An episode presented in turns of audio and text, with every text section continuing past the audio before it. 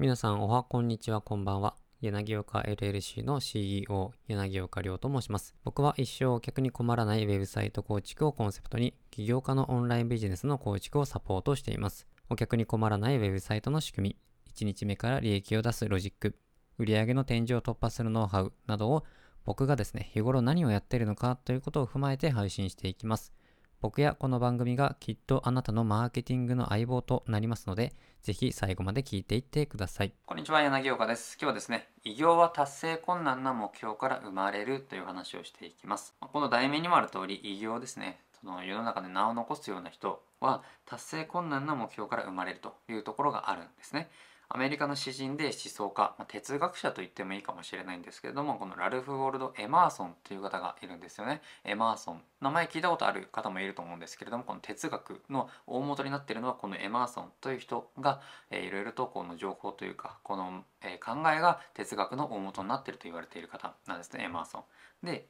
このラルフ・ウォルド・エマーソンが言ってくれているのが人間の強さは人間の弱みから生まれる。苦しめられ傷つけられひどく痛めつけられることで初めて隠れていた大きな怒りを伴った憤りを感じることができる。憤りが目を覚ますのだ。というふうに言っています。日々自分の成功を信じて奮闘身を削ってまで努力を要するようなあなたの人生の目標これもあると思います。これはあなたを襲ってくる逆境とかやっぱりうまくいかないことばっかりですから、えー、こうですねこうなんかいろいろやっていてもこううまくいかなかったりこう契約を取ろうとしても、まあ、僕の話なんですけれども、まあ、個人事業主今インボイス制度とかあるじゃないですか。ああいうのの関係で個人事業の方とはちょっと、えー、契約できませんよねとかそういったところってこのお互いにやりたいとかそういったところはあったけれどもそこの1個のポイントですね。インボイス制度っていうのがあることによって契約が取れないよとかそういったこともあるわけですよね。ね。まあ、それが逆境か何なのかはあれですけれども、まあ、そうやってうまくいかなかったりすることもあるわけですよ。まあ、それは法人登記すればいいだけかもしれませんけれども、まあ、そういったようにこういろいろやっていってうまくいったけれどもやっぱりこう途中でダメになっちゃうとか僕もサブスクのサービスとかやってますけれどもやっぱ最初は登録者たくさんいたけれどももう半分以上が辞めちゃうとかですね。その1ヶ月目で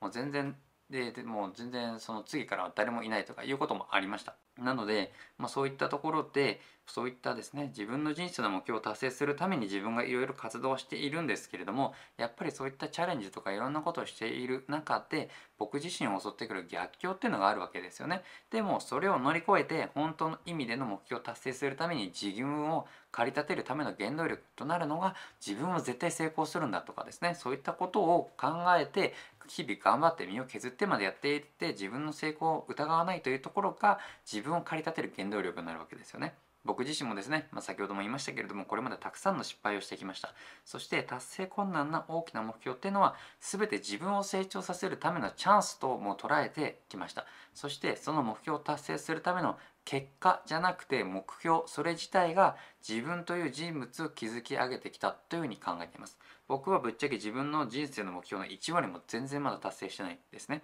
ですが1年前の自分から比べると当時の自分には想像もできないぐらい成長したり自分の授業が大きくなったりメディアに出たりですね。あの経済雑誌にインタビューしてもらったりとかそういった成長することができました。その途中には僕を批判する人とか僕のことを利用して利用しようとしてくる人など味方ばかりじゃなかったです。でも僕は自分の信念を曲げませんでした。諦めませんでした。